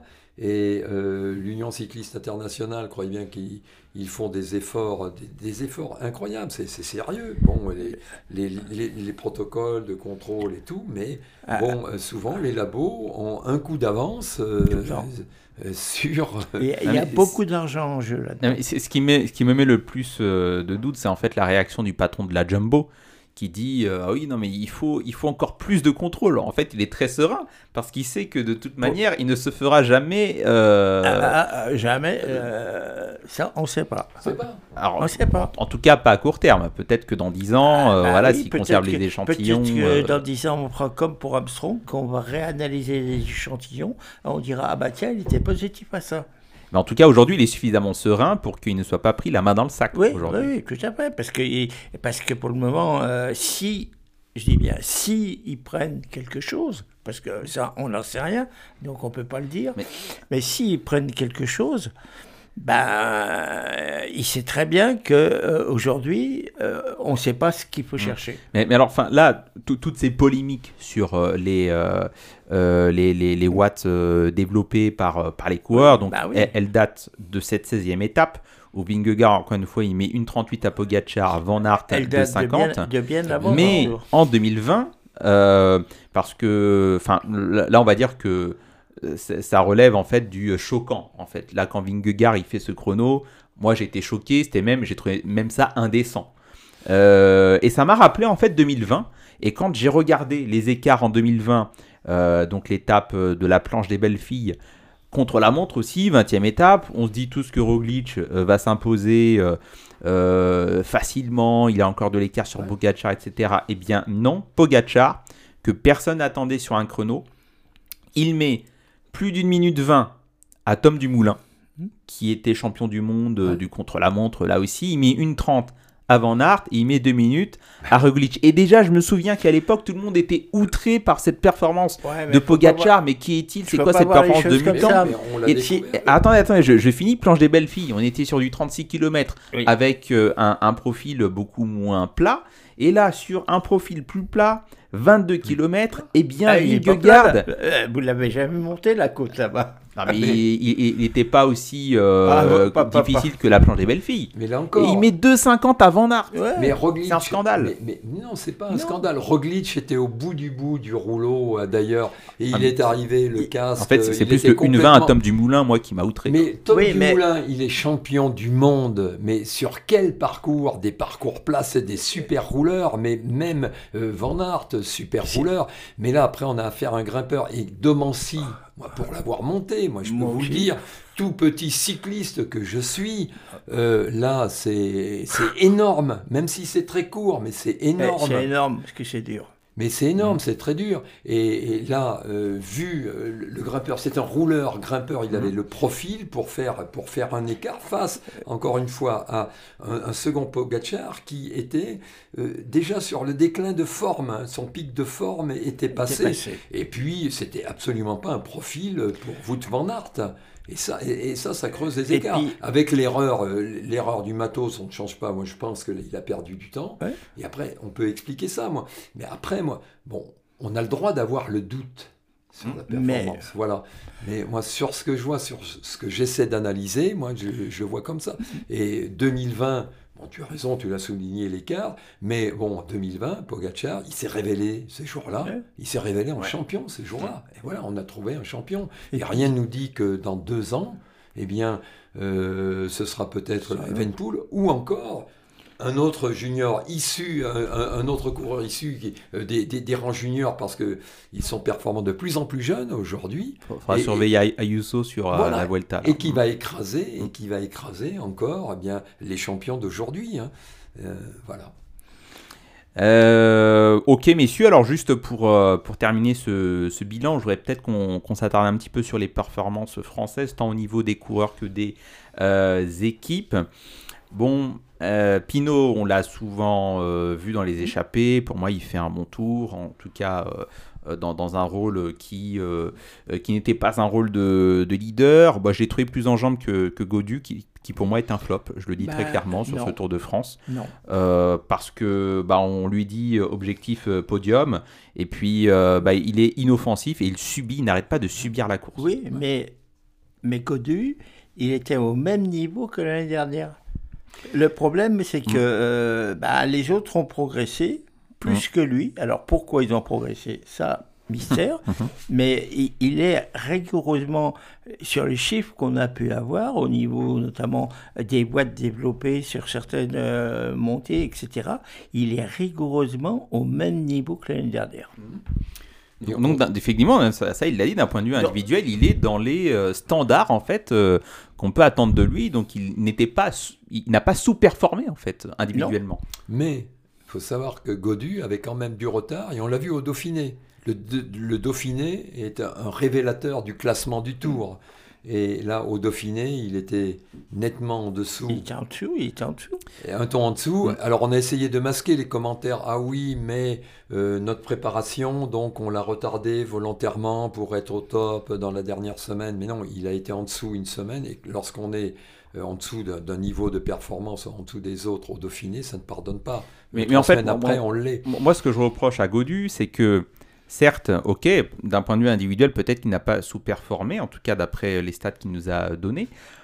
Mais dans ce cas-là, pourquoi est-ce qu'il ne s'adapte pas? Pourquoi est-ce qu'il n'élabore pas une stratégie comme l'ont fait des coureurs réputés pas très offensifs, tels que Romain Bardet euh, à une époque, qui avait quand même l'audace parfois de sortir en haut d'école, euh, sorti à deux au Parce niveau euh, de la G2R. Non mais C'était impossible de sortir pour lui. T'as as quand même à un moment donné dans une course Non. une opportunité, je Non, sais pas, pas peut-être avec- pas dans le dernier col, mais peut-être qu'il aurait fallu Non, attaquer mais dans l'avant-dernier col. y avait. Voilà. Aujourd'hui, il y a des rouleaux compresseurs. Et quand la Jumbo, au pied du deuxième col, met cinq gars Devant. à rouler, plus personne ne peut attaquer. Ou quelqu'un va attaquer, mais c'est le suicide. Ils roulent- Mm. Ce sont des rouleaux contre- le rouleau compresseur.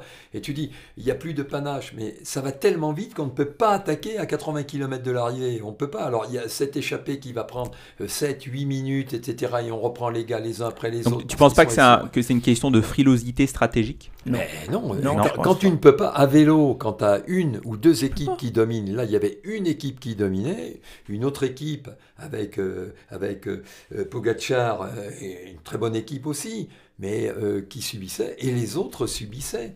Et on le voit quand euh, dans le dernier col, on a quatre, trois équipiers et un leader, et, Godu, lui, n'avait qu'un équipier. Et souvent, après, ben, il se retrouvait, euh, Thibaut Pinot à l'accompagner, il se retrouvait à deux, voire un. C'est pas possible. Quand on est au taquet, dans un col, dans une course, même en se surpassant, ben, on, subit. Et je pense que c'est un très bon coureur. Euh, moi, je lui souhaite encore de progresser. Hein. Je lui souhaite, il a peut-être le podium euh, dans les jambes. il n'a pas, le niveau pour. Mais le niveau pour gagner un tour, euh, voilà. Et est-ce qu'il a On peut se poser la question. Moi, je pense pas. Je pense pas. Et aujourd'hui, je dis après, on peut faire le tour des Français. Il y a deux jeunes Français très très bons. Il y a des jeunes derrière, vraiment. il s'appelle Romain Grégoire. Il s'appelle Lenny Martinez. C'est des très très bons coureurs. Euh, on va les voir venir. Mais entre être très bon coureur et être dans les cinq euh, champions capables de gagner le Tour de France, euh, il y a un fossé. Le sport, c'est une pyramide.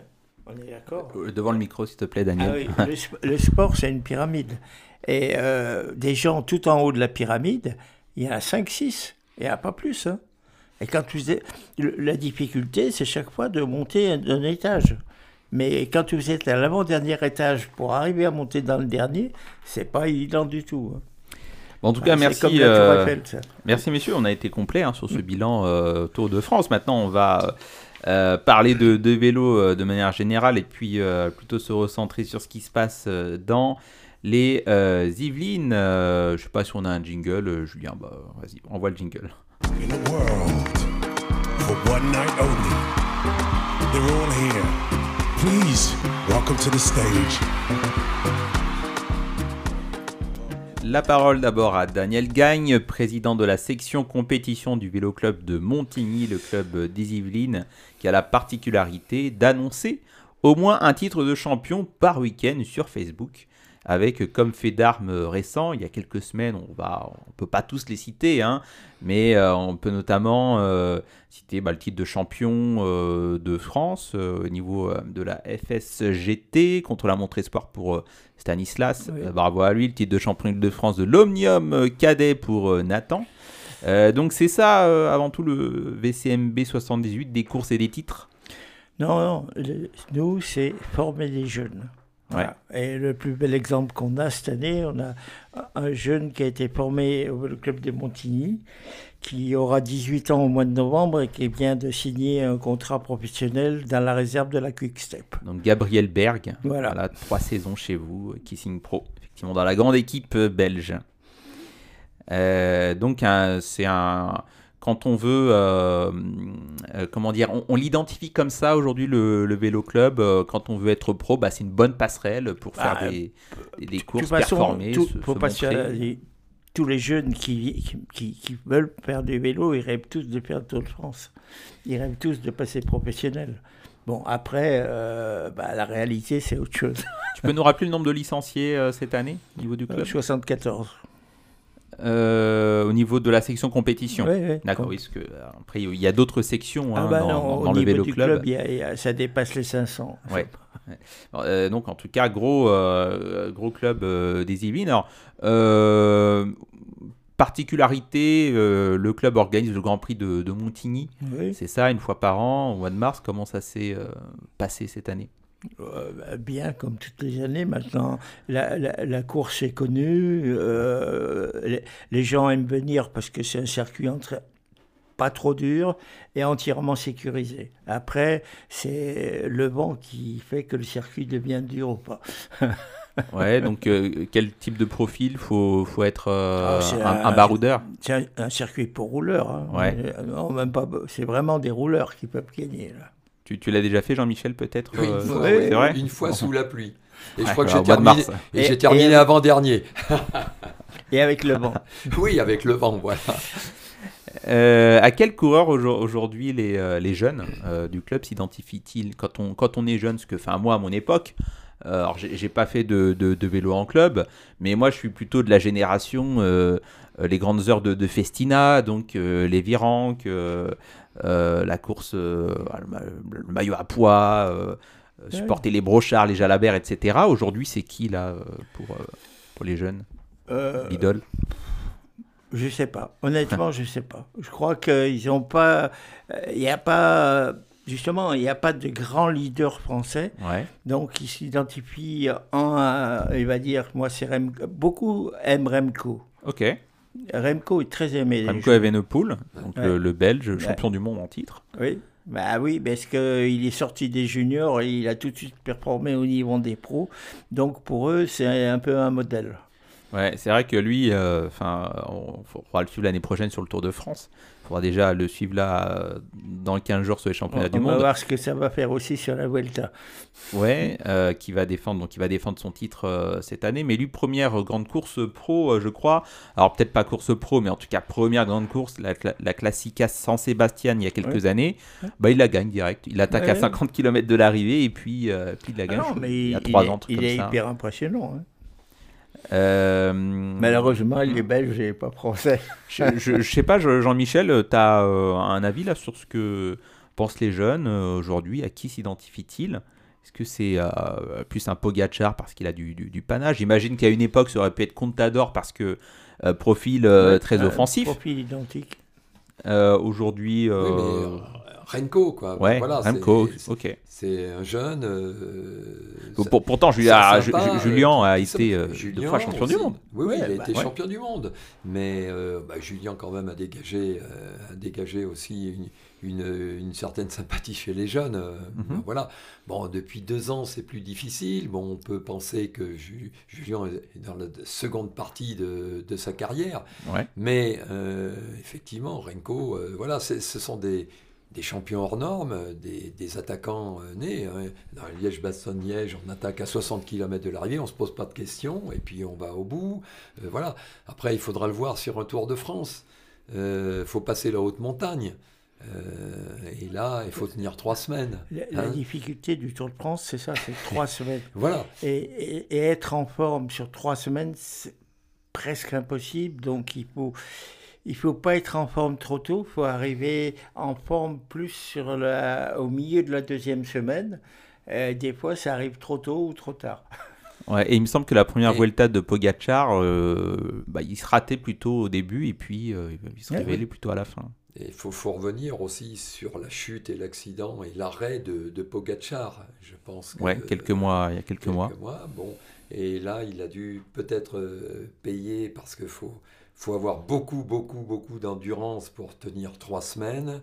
Et euh, je pense que ça a joué aussi, cette chute et cet arrêt euh, pour lui. Mais pour en venir aux jeunes, oui, effectivement, euh, les jeunes rêvent tous de, de devenir professionnels, de s'identifier. Faire le Tour de France, d'être sur les Ah oui, le étapes Tour de- mythiques. le Tour de France, euh, c'est- quand même l'événement mondial. euh, voilà. euh, Bah, alors, sur- justement, sur, sur les étapes, par exemple, de montagne, est-ce qu'il y a un col qui, euh, pour les jeunes, est plus emblématique que d'autres Est-ce que ce sera le Mont Ventoux? Est-ce que ce sera le Galibier, l'Alpe d'Huez Non, euh, ils ne connaissent, non? ils connaissent pas l'école, ils ne savent pas ce que c'est.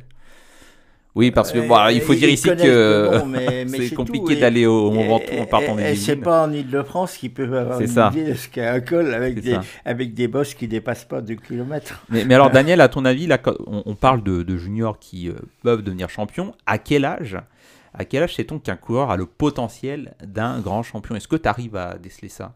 Euh, c'est très variable parce que vous avez des gamins, ils arrivent, ils sont. Des... Bah, si on prend Gabriel Berg, quand il est arrivé, il était tout minus. Hein, tu l'as vu comme moi. Et voilà. Et après, d'un seul coup, ben, le corps se développe, etc. Et, et la- et- et la force vient avec. Et voilà. Ouais. Donc c'est compliqué euh, de Ah. savoir ça assez rapidement. On ne peut pas euh, assez tôt identifier un bon Si, rouleur, un bon on- sprinter, on- un bon on- grimpeur. On, voit ceux qui seront, disons, des bons, des bons coureurs, mais euh, on- n'est pas capable de dire s'ils deviendront des très bons coureurs. Et par contre, on voit très bien des jeunes qui sont des très bons au niveau des jeunes, et on sait très bien qu'ils ne seront, pas- ils seront pas bons ap- après. Michel. Voilà, c'est un problème de, croissance. Il faut être très très prudent chez les jeunes parce que euh, on prend des, minimes euh, première année, deuxième année, des cadets première année. Euh, certains euh, mesurent 1m50 euh, et puis d'autres euh, il y a un autre qui, qui- y a- vous voyez des des gamins de différences 14 de ans, euh, bah, bah, en tout cas, vous voyez des cadets qui ont de la barbe, quoi. Euh, c'est courant aujourd'hui. Et alors, ce qui est également euh, trompeur, euh, lorsque des, des jeunes dominent leur catégorie d'âge et sont habitués à gagner, à gagner dans la facilité tous les dimanches, etc. Et après, lorsque les taux se resserrent ils arrivent dans des catégories supérieures où l'opposition est plus importante, ils gagnent moins. Et souvent, on a vu de très très bons cadets, de- des juniors qui dominaient, et puis tout d'un coup arrêtés parce qu'ils ne supportaient pas la concurrence. hein. Gagner ou trop gagner chez les jeunes, euh, ce n'est pas rendre service. Et moi, je, je préfère nettement un jeune qui gravit l'échelon, qui respecte la croissance et qui monte en puissance et qui progresse chaque année, comme, comme Gabriel. Euh, voilà. Alors après, c'est déjà bien d'intégrer une réserve d'une grande équipe, Ouais, mais ça euh, suffit pas. hein. pour lui, euh, le vélo va commencer. Ouais. Là, Bon, il a le potentiel, certes, mais euh, des Gabriel Berg, euh, dans le monde, euh, encore une fois, il y en a 200. Alors, est-ce qu'il vaut mieux, quand on est jeune, être recruté très vite par une équipe française ou une équipe étrangère Quelle que soit, euh, qu'elle soit Euh, française ou étrangère, il y a de très très bonnes, euh, il y a de très bons centres de formation en France. La FDJ a un centre de formation, à G2R un centre de formation où là les jeunes sont pris en main, les jeunes euh, vraiment euh, sont, sont vraiment bien encadrés pour, pour progresser, que ce soit en France, à l'étranger ou en Belgique ou, ou dans d'autres équipes. Parce que sur, sur y le travail, sur, sur le travail de post-formation, on a quand même des Tony Galopin, des euh, Warren Barguil qui ont euh, brillé d'abord avec des équipes étrangères et ensuite avec des équipes françaises. Oui, mais après c'est l'opportunité. Mais après, c'est l'opportunité qui fait que vous hein. signez dans une équipe ou dans une autre. hein. Ouais, mais quand Galopin il quitte euh, la, je sais plus, je crois que c'est la Trek à l'époque pour venir euh, chez AG2R, il fait plus de résultats. Quand Barguil il quitte la Sunweb pour euh, venir euh, en Bretagne, il fait plus de résultats. On, on se dit bah euh, c'est quoi, on travaille différemment? Est-ce qu'il vaut mieux, euh, est-ce qu'il ne vaudrait mieux pas finalement rester à l'étranger parce que peut-être qu'on a des standards d'entraînement plus élevés, je sais pas. Non, vous savez, aujourd'hui, euh, les structures d'équipe, les structures de réserve sont, sont à peu près les mêmes. Après, euh, bon, il y a, et je sais pas, hein, c'est l'état d'esprit, c'est la volonté, c'est l'approche des courses. Bon, Et Mhm. puis, et Mais- puis il y a avec l'âge qu'à un moment donné, ben, on plafonne et, et qu'on progresse plus. Puis, Mais je peux vous assurer- après, on régresse. C'est pour ça qu'ils s'arrêtent d'ailleurs à un moment donné. Pour Ouais. connaître les, les centres de formation, il y a, il y a un sérieux indéniable, euh, euh, que ce soit des, euh, les centres de formation des- des- d'équipes euh, d'équipes réserves, d'équipes professionnelles, mais également dans des équipes de division nationale où euh, les jeunes sont, sont vraiment bien bien encadrés. Mais encore une fois, euh, les marches sont très hautes à gravir. Et après, euh, bon, on ne peut pas dire euh, un tel va devenir super champion parce qu'il domine à 17 ans, 18 ans. Bien sûr, il y a toujours des exceptions, hein, on le sait. Mais euh, je pense que la, formation française est, une excellente formation. Là, c'est indéniable. Alors sur, le bilan, alors tu, tu me disais Daniel euh, avant de commencer que la saison n'est pas tout à fait terminée pour euh, un, club de, de vélo. Puisque Euh, dé- début août, il y a les championnats de France euh, de l'avenir. Et alors à ce stade-là, euh, est-ce que tu es plutôt satisfait de voir toutes ces performances Non. puis des, des titres Non, de euh, toute, façon, de toute façon, mon rôle, c'est d'être jamais satisfait. Alors, si je leur disais toujours euh, ah, bravo, vous avez bien travaillé, euh, c'est pas comme ça qu'on avance. Alors, euh, comment est-ce qu'on entre en fait au VCNB Non, mais- On entre sur détection, alors n'importe qui qui veut faire la compète, il Ah ben, N'importe qui, voilà, tiens. Ouais. Puis remplis ça. Alors, euh, effectivement, Daniel qui est venu avec un bulletin euh, d'adhésion, donc euh, Bah. on imagine que tout va se passer lors du prochain forum des Ouais, associations. c'est- pour le forum. ça. Ouais, donc rendez-vous en septembre. On rappelle le site internet vcmb.fr. Section compétition parce qu'on a plusieurs sections pour faire du vélo. Daniel, le président de la section, vous accueillera comme il le faut. Alors, question transversale maintenant, parce que là, on va basculer euh, sur euh, euh, le vélo en général dans les Yvelines. On est à un an des Jeux Olympiques. Et nous avons eu la confirmation il y a, quelques jours que les Yvelines sont et resteront une terre de cyclisme. On le savait déjà puisque on a souvent des étapes de Paris-Nice, de Tour de France. Euh, la dernière étape euh, qui nous est vers les Champs-Élysées euh, en témoignait aussi. Le vélodrome, bien sûr, pour la piste. Et pour les JO, eh bien, toutes les épreuves de vélo, ou presque, route, piste, VTT, se dérouleront dans les Yvelines. Euh, alors comment dans ce laps de temps, euh, euh, Jean-Michel, on, on travaille en fait? Est-ce que est-ce qu'on travaille avec les clubs? Mais d'abord, est-ce que ce n'est pas là une bonne nouvelle tout simplement pour euh, le vélo euh, dans les Yvelines d'avoir tout ça organisé Et euh, qu'est-ce qu'on attend en fait euh, des, clubs et qu'est-ce qu'on fait au niveau de la Fédération française de cyclisme là à un an des JO En fait, la Fédération française de cyclisme accompagne, euh, accompagne bien sûr euh, euh, les JO. Euh, nous serons organisateurs techniques euh, sur trois disciplines, sur la piste, sur le BMX et sur le VTT. Hein, ça, ce, n'est pas rien euh, d'être dans l'organisation et d'être connu par l'expertise d'une fédération euh, pour organiser les, Jeux Olympiques aux côtés du, COJO. Bien sûr, la, la route euh, reviendra euh, à ESSO pour organiser, et c'est normal, ASO a toutes les légitimités. Pour ASO qui organisait le Tour de France, qui organise euh, le, Tour- le- les plus grandes compétitions Ouais. mondiales, mondiales, Paris-Nice, Paris-Roubaix, le Tour de France, euh, voilà. Et, et donc euh, c'est une formidable vitrine que, que sont les, les Jeux Olympiques. Alors, en plus, on a la chance d'avoir le Vélodrome.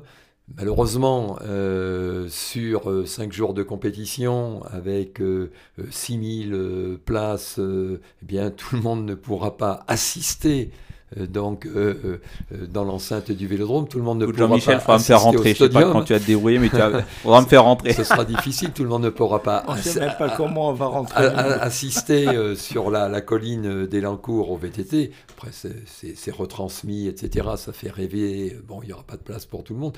Mais euh, euh, ça permet euh, de, de développer le, le- le vélo, enfin, toutes ces disciplines sur le territoire des, des- des Yvelines, permet de développer le vélo tous azimuts. Et après, il y a des retombées euh, tout à fait positives dans les clubs et surtout dans les, clubs, dans tous les clubs et notamment dans les clubs formateurs que sont le VCMB, mais il y a d'autres clubs formateurs euh, dans, dans, dans, les Yvelines, euh, le Vélo Club euh, d'Elancourt, euh, 51 en Yvelines, et puis tous les, tous les clubs des Yvelines, en, général, qui accueillent des jeunes, et, euh, et des jeunes et des moins jeunes. Et là, il y a, une retombée, bien sûr, en termes de pratiquants, parce que, bon, euh, ça incite à pratiquer, et puis en termes également de, licenciés pour, euh, pour les clubs. Vo- voilà un peu le, lien, mais au-delà de, l'accueil, tous les clubs vont être euh, sollicités également, sont déjà sollicités par la fédération euh, pour euh, s'impliquer au niveau euh, de- euh, des, des- des bénévoles, les bénévoles qui euh, euh, viendront des clubs ou, d'ailleurs, hein. et puis également pour euh, euh, provoquer des animations. Il y a eu la, la- la journée olympique, là, fin Ouais. juin, où beaucoup de clubs des Yvelines se sont impliqués pour euh, mettre en place des animations euh, donc, euh, dans leur ville. Et puis lorsque euh, on, on a initié également sur le, le- le parcours de, euh, de la route notamment, on incite les communes et les clubs traversés par le parcours à créer des animations, des fan zones, euh, tout ça. Euh, il faut que euh, l'émulation donc permette euh, donc de, de- faire rayonner au-delà euh, des épreuves des Jeux Olympiques, faire rayonner le cyclisme sur le territoire euh, euh, des Yvelines. En tout cas, il y a déjà un savoir-faire en fait hein, pour, euh, pour organiser des, des JO. Euh, quand on sait organiser des, étapes du Tour, quand on organise des, des championnats du monde, il y aura peut-être un point d'interrogation sur euh, l'épreuve de VTT, où là, a priori, c'est inédit. Euh, d'organiser une telle compétition euh, Mais au, niveau de, de la fédération, nous avons organisé également les championnats du monde de VTT au G. Et donc, euh, le savoir-faire au niveau de la fédération euh, existe. Là, Et- Sauf erreur de ma part, le parcours n'existe pas encore. non, Ouais. le, Non, le non, parcours va être tracé. c'est- Mais après, c'est toute l'organisation générale. Et bon, nos techniciens, euh, les techniciens de la fédération ont été impliqués, sont, tous- sont impliqués plus que jamais euh, dans, euh, sur le tracé du, du- du parcours et sur l'organisation en général. Donc, n'oublions pas que nous avons organisé, donc nous venons d'organiser trois championnats du monde. Un championnat du monde BMX à Nantes, championnat du monde sur piste au Vélodrome National à Saint-Quentin et le championnat du monde VTT au G. Donc euh, voilà, et c'est cette reconnaissance de ce savoir-faire qui permet à la fédération d'être opérateur technique pour les JO. Alors, tu es aussi en charge du cyclisme pour tous, au niveau de la Fédération française de cyclisme, euh, Jean-Michel. Euh, est-ce que tu penses qu'on est. euh, est-ce que tu penses que la France est un pays de, vélo? Ou alors est-ce que tu penses qu'on peut faire plus? Et la question qui vient juste après, c'est ok, euh, il y a peut-être de plus en plus de, personnes qui se déplacent en vélo ou qui pratiquent du vélo en club, j'ai pas euh, les chiffres en tête. Mais finalement, est-ce qu'on, si on est un pays de vélo, est-ce que c'est pas plus du vélo loisir que de la compétition? Bon, les deux, c'est un formidable euh, territoire, euh, la, France, pour, pour faire du vélo, justement. On a les, on a les massifs, les bords de mer, etc. Et il y a eu des, des efforts pour faire des itinéraires cyclables, des grands itinéraires cyclables qui traversent la France et euh, en toute sécurité et qui permettent justement de se déplacer, de découvrir, de découvrir la France. Vous savez qu'aujourd'hui, on peut, on peut partir de Saint-Nazaire par le, l'Eurovélo numéro 6, remonter la Loire et puis aller jusqu'à l'estuaire du Danube, par exemple. Bon, on peut traverser euh, la France euh, du nord au sud, euh, des itinéraires cyclables qui longent, l'océan, qui traversent la Bretagne, partout des itinéraires qui sont sécurisés pour la découverte, pour le loisir. Euh, Donc là, on est sur un loisir qui n'est pas forcément euh, du vélo en ville. Euh, Voilà, voilà, c'est c'est vraiment du loisir, découverte, c'est du tourisme à vélo, euh, mais euh, grâce à des, des infrastructures et puis grâce à un, un pays d'accueil, etc. Alors après, bien sûr, le vélo en ville, bon, on le développe, euh, c'est un moyen de développement euh, euh, pratique, écologique, économique, qui est dans l'air du temps. Bon, faut pas se voiler la face, on a quand même un peu de retard par rapport aux, pays, aux pays nordiques, etc. Mais mais il y a des efforts considérables qui sont faits euh, au niveau des collectivités aujourd'hui euh, pour, euh, pour permettre, euh, pour mettre en place des, euh, des voies cyclables, des pistes cyclables, des pistes cyclables sécurisées, également des liaisons. Et de plus en plus, les collectivités ont pris la dimension du déplacement euh, au quotidien, du déplacement à vélo au quotidien. Ça, c'est important. pe- Peut-être qu'il manque simplement des montagnes en fait. Dans le coin. Euh, non, Pour, non, euh, non, pour des développer montagnes. des grimpeurs. Il faut aller Et- dans les Alpes, dans les Pyrénées. ou- Et puis, euh, ce qui a été mis en place euh, sur l'initiative des fédérations, avec euh, l'État français, avec le ministère de l'Éducation nationale, le ministère des Sports, c'est de permettre aux jeunes d'apprendre à rouler, hein, avec le, le savoir rouler, euh, cette- cet objectif du savoir rouler qui est mis en place au niveau des écoles primaires. Et là, euh, ça, va, ça doit inciter donc euh, les, les nouvelles générations, ça doit inciter les enfants à se déplacer à vélo, et puis bien sûr à pratiquer le vélo euh, régulièrement, quotidiennement, à aimer à se déplacer à vélo, et puis là le lien, lorsqu'on s'adresse aux jeunes, et après à faire du vélo, et plus, pour ceux qui sont les plus motivés, à euh, se retourner vers euh, des clubs formateurs comme le VCMB pour, euh, euh, pour goûter à la compétition. Voilà. Jean-Michel Richefort, Daniel Gagne, merci à vous, euh, messieurs, d'être restés. On a pris le temps, vous avez vu, euh, dans l'émission, là, pour euh, Parler de vélo, rebondir sur euh, le euh, Tour de France. Euh, merci à vous, remercie Aliou Alassane qui nous a quitté un petit peu plus tôt. Merci Julien en régie. C'est la fin de cette émission Parlons Sport. On se retrouve très bientôt pour, pour une nouvelle émission. Retrouvez-nous en podcast. Bonne fin de semaine.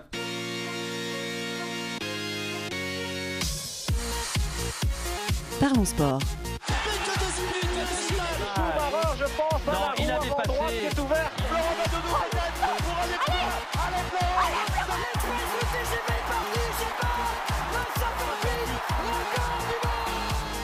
Parlons sport.